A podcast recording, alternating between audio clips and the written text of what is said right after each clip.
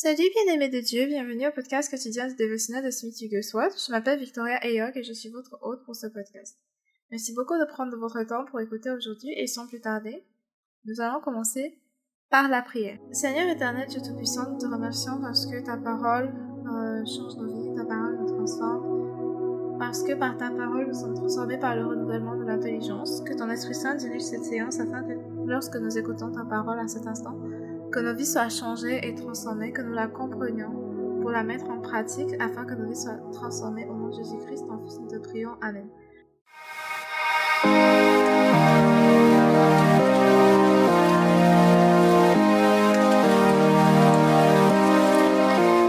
De l'enseignement d'aujourd'hui, c'est la vraie adoration. La vraie adoration, nous allons lire Jean chapitre 4, verset 1 verset 30. Nous lisons à partir de la version du second et notre verset clé du jour, c'est le verset 24. Donc Jean chapitre 4 du verset 1 verset 30.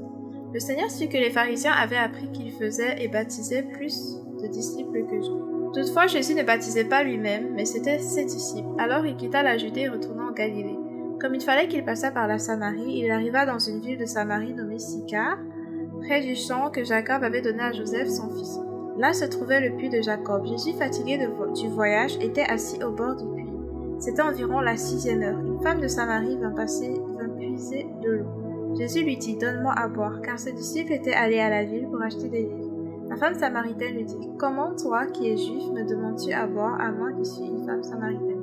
Les juifs, en effet, n'ont pas de relation avec les samaritains. Jésus lui répondit, Si tu connaissais le don de Dieu, et qui est celui qui te dit, Donne-moi à boire, tu lui aurais toi-même demandé à boire, et il t'aurait donné de l'eau vive. Seigneur, lui dit la femme, Tu n'as rien pour puiser, et le puits est profond. D'où aurais-tu donc cette eau vive? Es-tu plus grand que notre père Jacob qui nous a donné ce puits et qui en a bu lui-même ainsi que ses fils et ses troupeaux?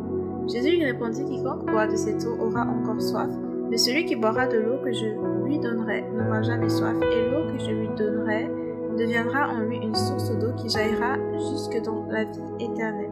La femme lui dit Seigneur, donne-moi cette eau afin que je n'ai plus soif et que je ne vienne plus puiser ici. Va, lui dit Jésus, appelle ton mari et viens ici. La femme répondit, Je n'ai point de mari. Jésus lui dit, Tu as eu raison de dire je n'ai point de mari, car tu as eu cinq maris. Car tu as eu cinq maris et celui que tu as maintenant n'est pas ton mari, et cela, en cela tu as dit vrai.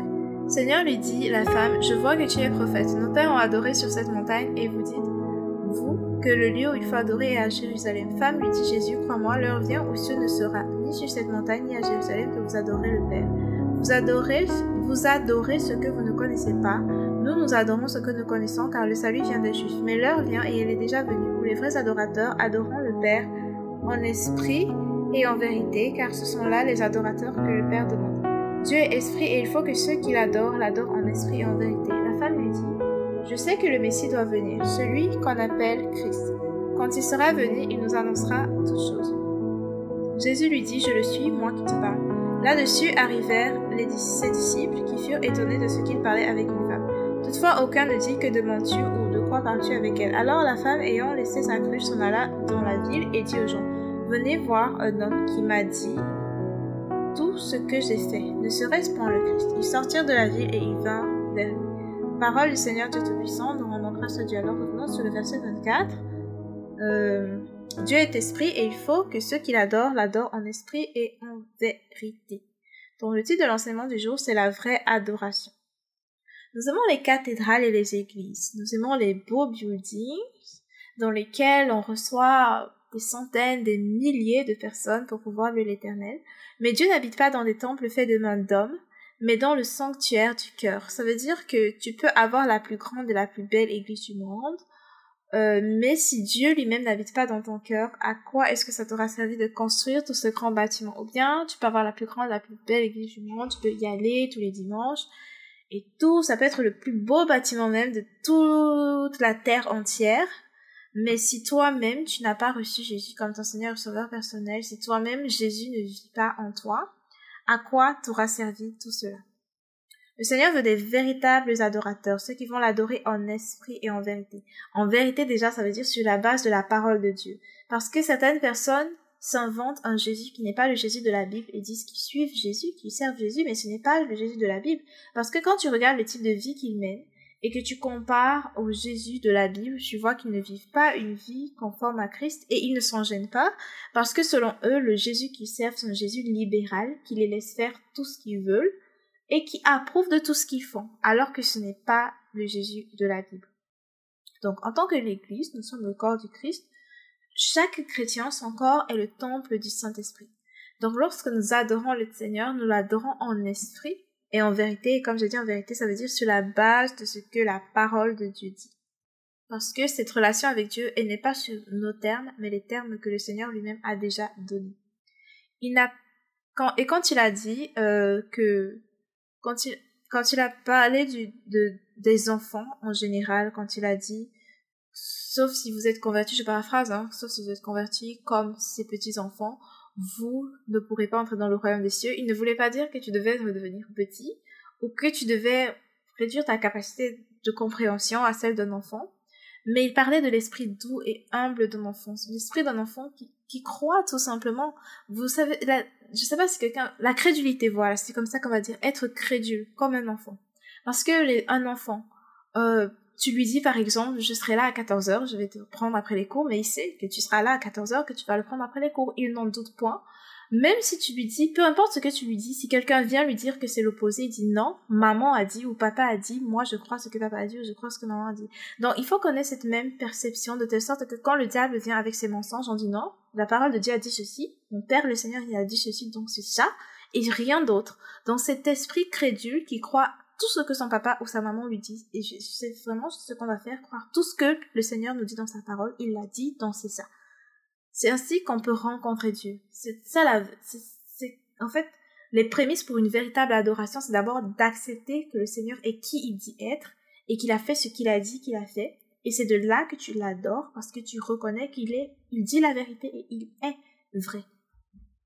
Donc nous pouvons demander à Dieu quand tu as déjà cette mentalité que tu crois en tout ce qu'il te dit, tu peux lui demander et croire pour la réponse parce qu'il a dit quand vous demandez, croyez que vous l'avez reçu et vous le verrez s'accomplir. Tu peux croire fermement parce que tu n'es pas en train de douter, tu n'es pas en train d'être sceptique et dire oh mais je ne sais pas, euh, ben, peut-être que eh ben non non, tu n'as pas cette mentalité, tu as tu n'as pas de crainte, mais tu pars avec la crédulité d'un enfant qui sait mon papa a dit demande et je vais le faire. Donc je demande et il va le faire, c'est clair comme ça. Donc tu as une foi vivante qui te permet d'entrer euh, dans la présence de Dieu et je mets entre je veux dire entre guillemets parce que quand les chrétiens disent entrer dans la présence de Dieu on ne veut pas dire que quand tu n'es pas en train de prier tu n'es pas dans la présence de Dieu tu es tout le temps dans la présence de Dieu vu qu'il vit en toi et qu'il est Jésus a dit qu'il est avec toi pour toujours jusqu'à la fin des temps mais en entrant dans, dans la terminologie chrétienne quand on dit entrer dans la présence de Dieu on veut dire te mettre te concentrer t'isoler juste pour prier juste toi et Dieu donc c'est avec cette foi que vraiment, quand tu pries, tu sais que tu es vraiment en train de prier. Tu n'es pas en train de lister des mots par formalité, mais tu es véritablement en train d'avoir une relation, une communication avec le Seigneur. Je clôture donc avec la citation du jour. Quiconque est né de Dieu est maintenu en vie par une puissance qu'il ne peut pas voir mais qu'il peut sentir ou percevoir, une puissance qui est engendrée dans la gloire, qui descend dans les vases de terre et retourne au trône de Dieu. Quiconque est né de Dieu est maintenu en vie par une puissance qu'il ne peut pas voir, mais qu'il peut percevoir, ou sentir, ou pressentir, une puissance qui est engendrée dans la gloire, qui descend dans des vases de terre et retourne au trône de Dieu. Alors nous prions. Seigneur éternel, nous voulons être des véritables adorateurs, ceux qui t'adorent en esprit en vérité, ceux qui n'adorent pas le bâtiment, mais qui adorent le Seigneur, qui nous a créés, toi et toi seul. Nous voulons accepter ta parole telle qu'elle est et y croire telle qu'elle est, avoir la crédulité d'un enfant envers son parent. Au nom de Jésus-Christ, ton Fils, nous t'avons prié. Amen. Alors merci beaucoup d'avoir écouté du début jusqu'à la fin. Si vous avez été édifié par cet enseignement, n'oubliez pas de partager pour pouvoir édifier d'autres personnes et aussi de vous abonner pour recevoir des notifications à chaque fois qu'il y aura un tout nouvel épisode. C'est un nouvel épisode par jour, donc rendez-vous disponible demain par la grâce de Dieu pour écouter l'épisode de demain. Et aussi, euh, si vous avez des témoignages, des sujets de prière ou des questions en particulier, vous pouvez me contacter sur Facebook ou sur Instagram.